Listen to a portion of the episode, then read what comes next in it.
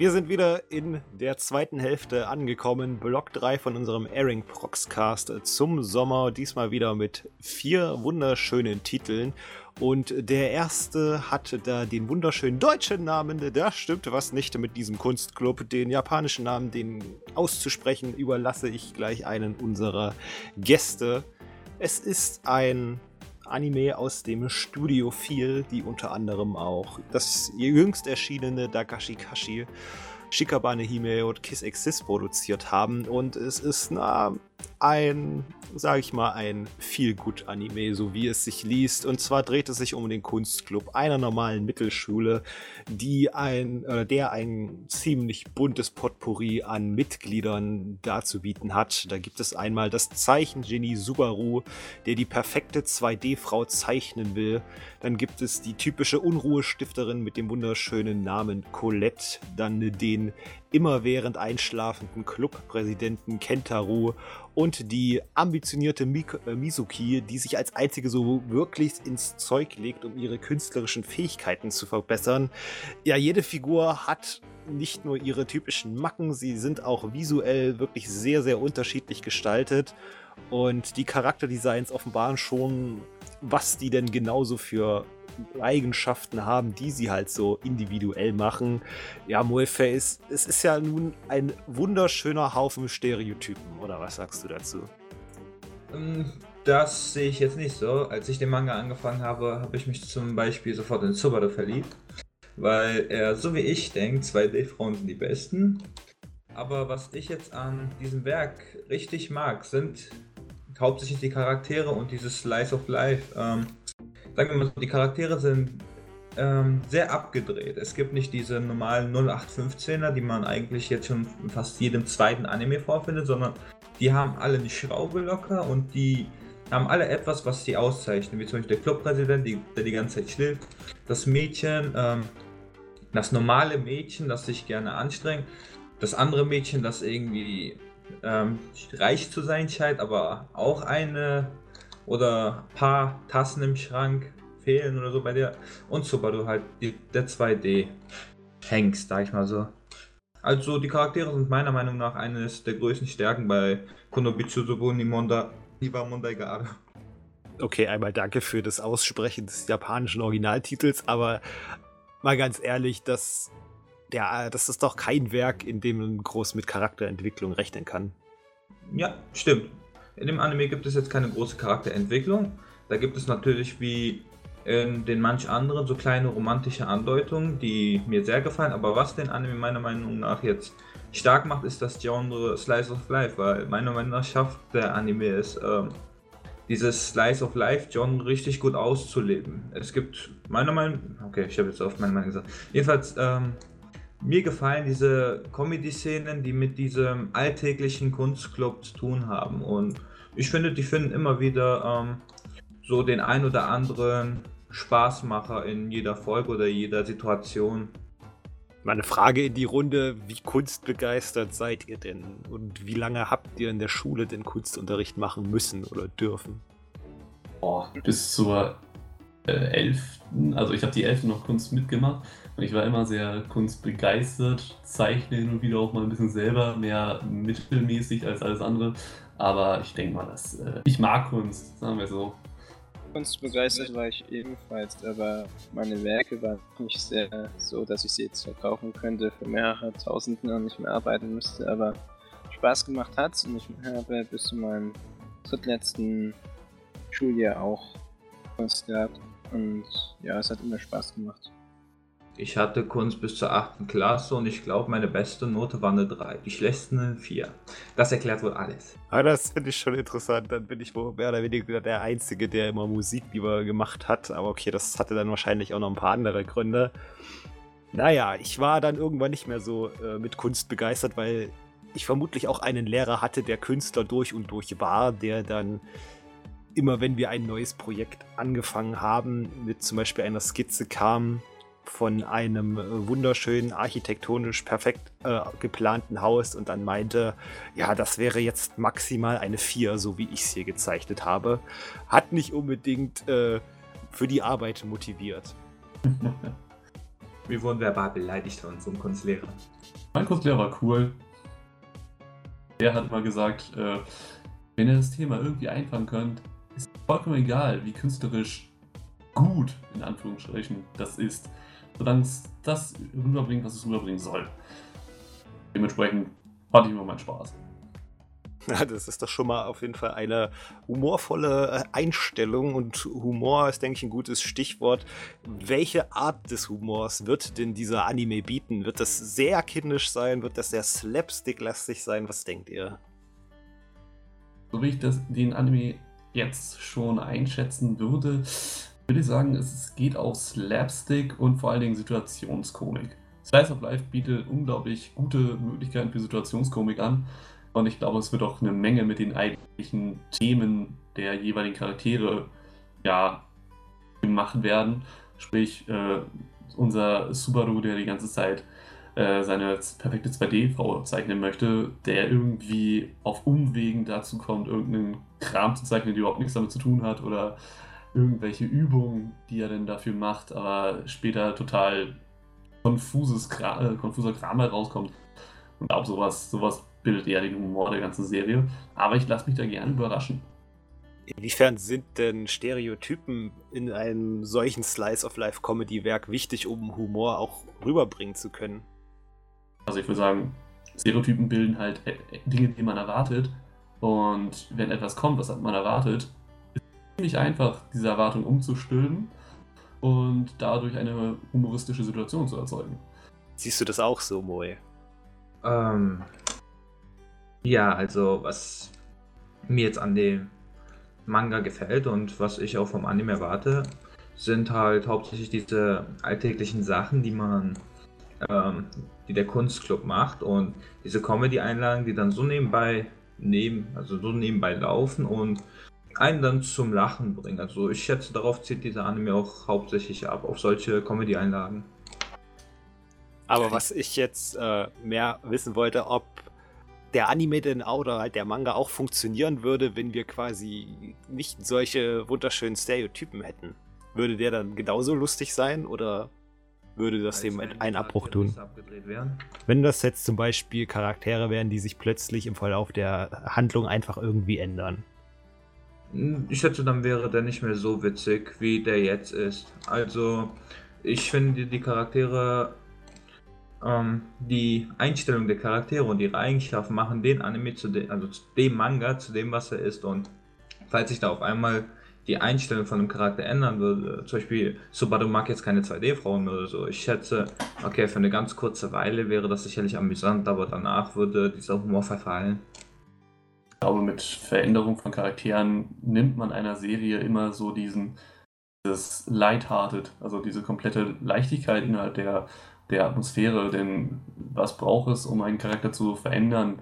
Irgendeine, irgendeinen Grund dafür, irgendeinen Punkt, wo er sich denkt, okay, irgendwas muss ich hier jetzt tun und das wird ja sofort wieder irgendwie ernst werden und das schadet einer komplett auf Comedy ausgerichteten Serie immer sehr.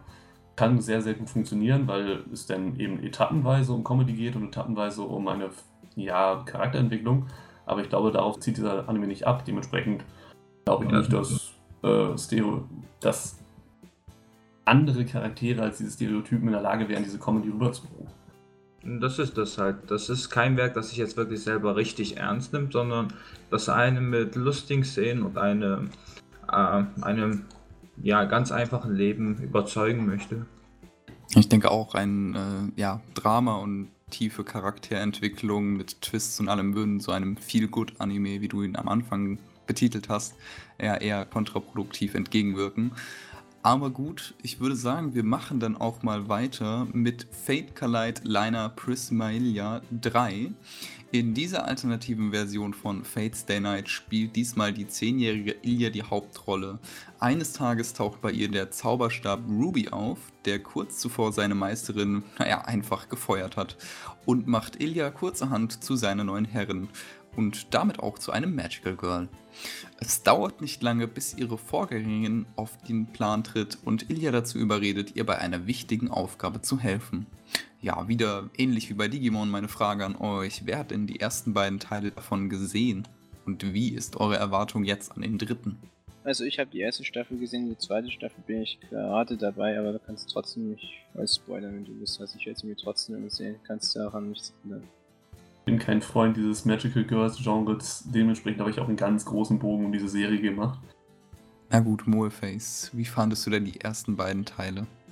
Also ich finde Fate Kalite ist eines der Anime, äh, beziehungsweise eines der Magical Girl Anime, bei denen man, bei denen dieser beweist, dass nicht alle Magical Girl Anime einfach nur für kleine Kinder ist oder etwas, ja, mit nervigen Hauptcharakteren oder so, weil ich muss ehrlich zugeben, ich habe so, okay, nicht ehrlich zugeben, aber ich habe so viele Action-Anime schon gesehen, ne, und Fate Kalite Line hat meiner Meinung nach echt einer der besten Kämpfe und er hat auch richtig geile Animationen, die ich wirklich bei sehr vielen Action-Anime vermisse, bei denen ich manchmal sogar denke, der Manga ist tausendmal flüssiger als der Anime selber und das ist schon eine Sache.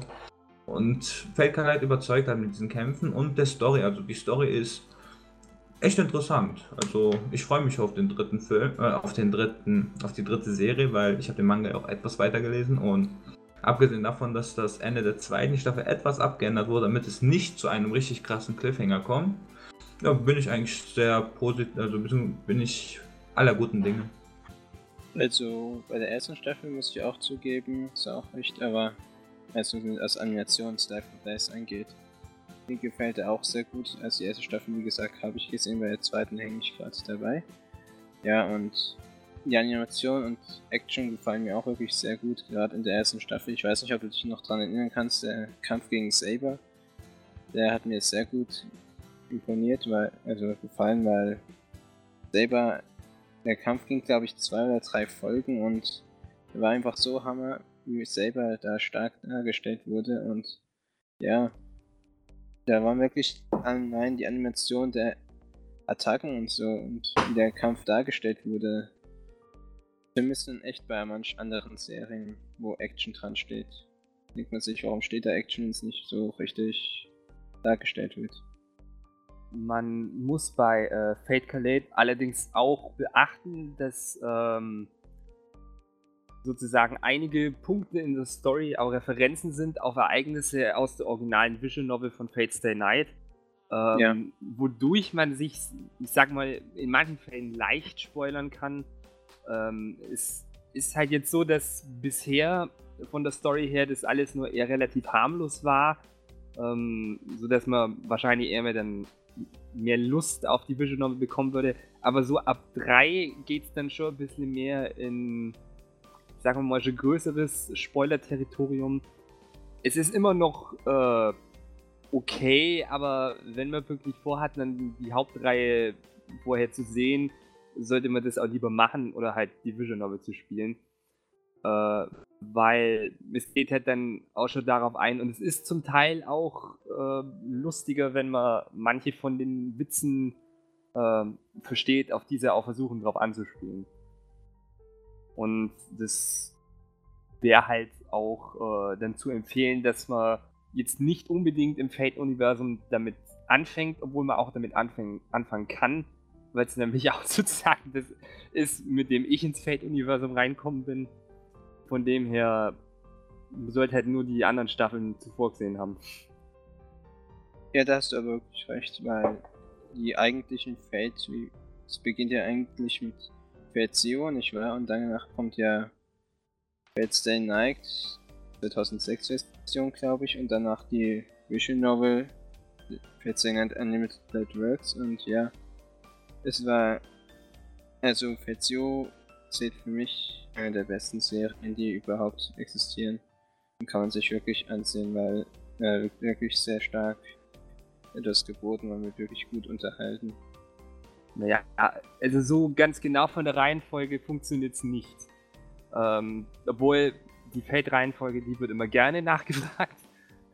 Weil in dem Sinn ist es eigentlich so, wenn man mit Fate anfängt, kann man es auf zwei äh, Varianten machen. Entweder so diejenigen, die sich halt die, also nicht die Vision Novel spielen wollen, können halt dann ähm, beim Anime anfangen, doch halt dann chronologisch eben mit Fate Zero, obwohl äh, Fate Zero eben auch erst nach dem originalen Fate Stay Night entstanden ist. Das heißt, wenn man normalerweise wirklich richtig mit der Serie anfangen will, sollte man eigentlich wirklich als allererstes die Visual Novel spielen, weil da sind auch wirklich äh, alle Routen mit drin, weil es ist so, dass vom Anime her das Fate von 2006, das adaptiert eine Route, Unlimited Blade Works dann die nächste und ähm, Heaven's Feel, da kommen ja später auch noch die Filme äh, und die, äh, auf die bezieht sich dann halt, also auf die Visual Novel bezieht sich dann meistens ähm, Fate Collide. Und halt äh, auch ein bisschen auf ähm, Hollow äh, Ataraxia oder Ataraxia, ich weiß auch nicht, wie man es ausspricht, was ja dann sozusagen so eine Art äh, Sequel ist zur normalen Fates Day Night Visual Novel. Also man, man, muss nur Visual Novel sagen und äh, Silent redet von alleine, abendfüllend. Das finde ich sehr, sehr bewundernswert. Aber ich würde trotzdem sagen, wir gehen von Visual Novel zu Light Novel über und zwar genauer gesagt zu Nejimaki Seirei Senki, der Anime-Adaption der gleichnamigen Light Novel von Bokuto Uno, die vom ja, äußerst berüchtigten Studio Madhouse produziert wird. In der Adaption geht es um die junge Yatori Shino, die zu einer einflussreichen Familie des Landes Katjana ich hoffe, das ist richtig so ausgesprochen, gehört, welches aktuell im Krieg mit der Kyoka-Republik liegt. Sie absolviert ihr Examen zur Offizierin und zwingt auch den faulen Schwerenöter Ikuta dazu, seine Prüfung zu bestehen, damit er sie unterstützen kann. Allerdings geraten die beiden äh, kurz daraufhin in Schwierigkeiten, als sie nämlich bei einem Feldeinsatz ihre nächste Prüfung absolvieren wollten, sinkt ihr Schiff und sie landen auf feindlichem Territorium. Nun kann man nun sagen, was man will.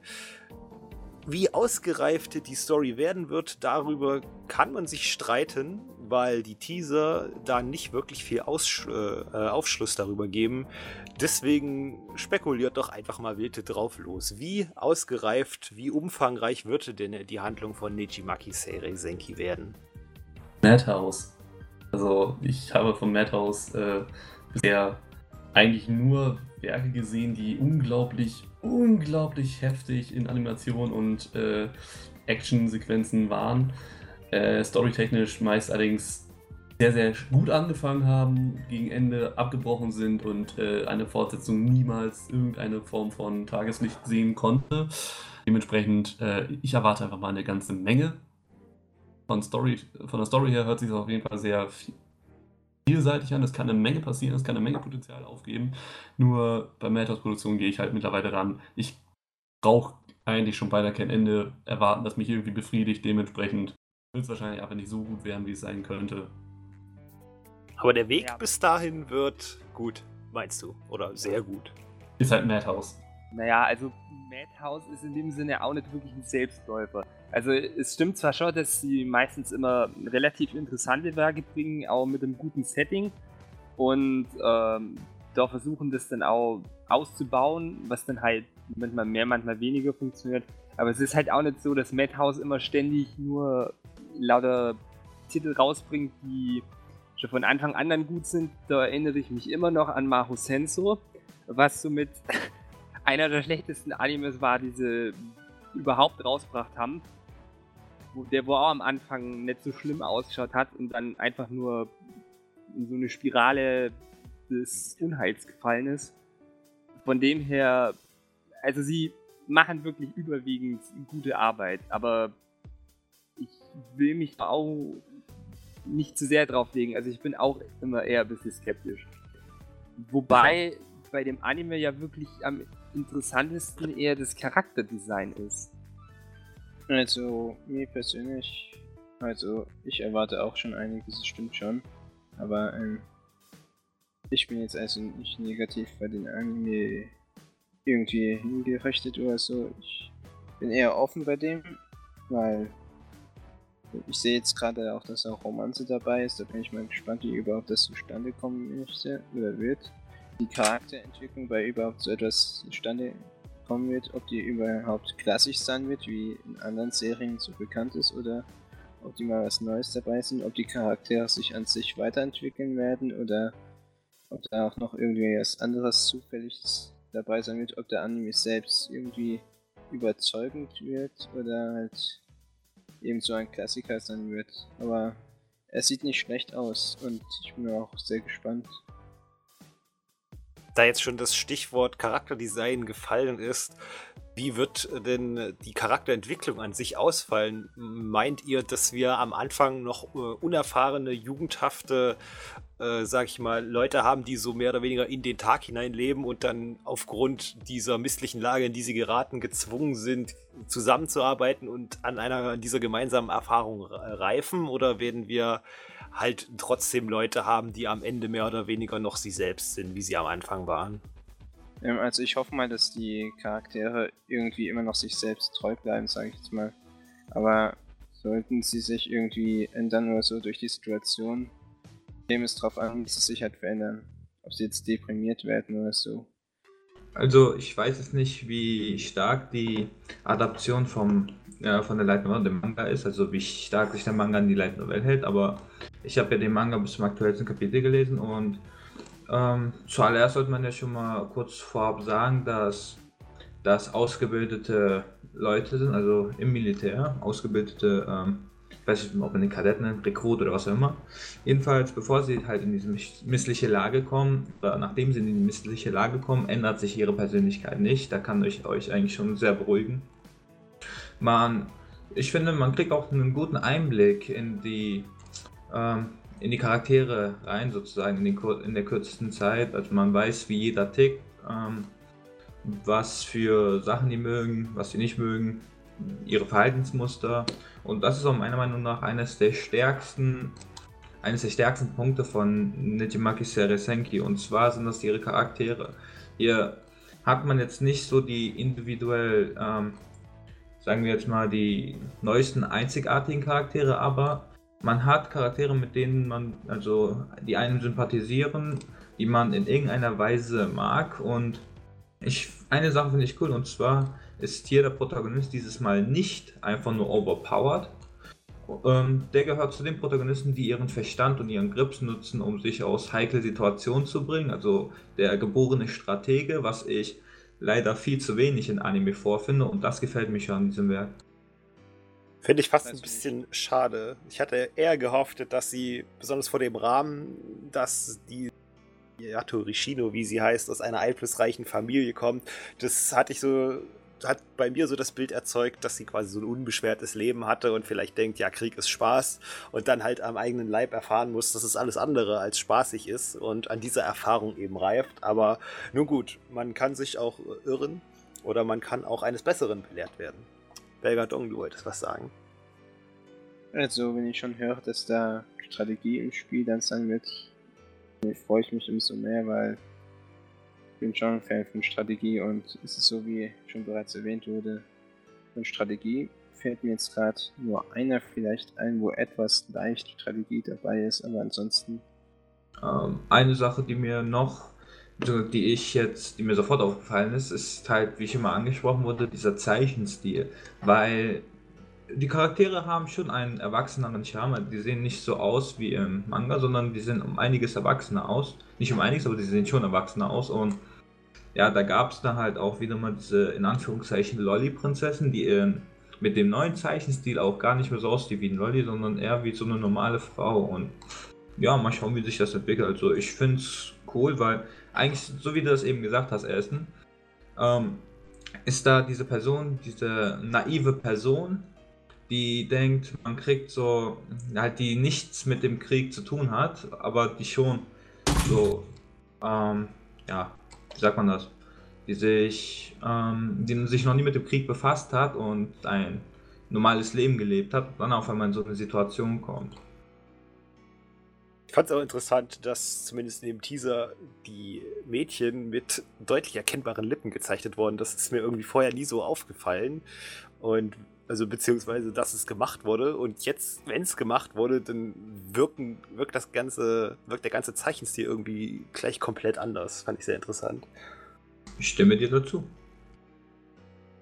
Gut, wir bleiben bei einem Kriegssetting und gehen über zu Qualidea Code. In einer alternativen Welt führen die Menschen einen Krieg gegen einen Gegner, der Unknown genannt wird. Die Invasion der Unknown liegt nun schon mehrere Jahrzehnte zurück. Damals begaben sich Kinder in einen Kälteschlaf, um der Invasion zu entkommen. Als diese Kinder aufwachen, haben sie übernatürliche Kräfte, denn wie jeder weiß, erhält man nach einem Kälteschlaf übernatürliche Kräfte. Mit Hilfe dieser Kräfte müssen die Kinder nun das Land vor den Unknown beschützen. Ja, die Genres sind Superpower, Action und Magic und Moleface, du darfst mir jetzt verraten, wieso der Anime kein 0815 werden wird. Also, da muss ich echt tief in die Trickkiste greifen. Also, was mich schon an den was mich von dem Anime überzeugt, sind hauptsächlich die Autoren, weil hier sitzt nicht wie in der Regel ein Autor dran, sondern diesmal drei Autoren auf einmal. Zum einen wäre das der Origairo-Autor, dann der Data Life-Autor und der Heneko-Autor. Und das sind drei Werke, die mir persönlich sehr gefallen haben. Okay, Data Life ist jetzt so eine Sache, hat nicht vielen gefallen. Ich fand die zweite Staffel auch echt schwach, aber ich finde, falls die Autoren jetzt gut zusammenarbeiten, könnte eine recht interessante Story dabei herauskommen, weil ähm, das ein Original-Anime ist und die Charaktere haben, mein, also für mich jedenfalls, einen sehr, sehr schönen und positiven Eindruck hinterlassen. Ich muss auch sagen, was man, also mal abgesehen von der ja doch schon sehr generisch wirkenden Story mitbekommen hat, äh, sieht das zumindest schon mal so aus, dass es einem ein bisschen im Kopf bleibt. Äh, was meinen denn die anderen?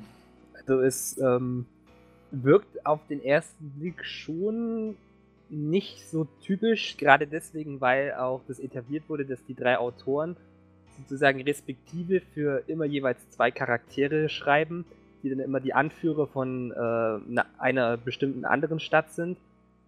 Und ähm, da ist es dann halt auch noch nicht wirklich so klar, ob die, ob das dann jetzt so einzelne Geschichten sind oder ob die dann parallel laufen oder ob die irgendeinen Zusammenhang haben, wie die Charaktere dann halt in Relation damit stehen.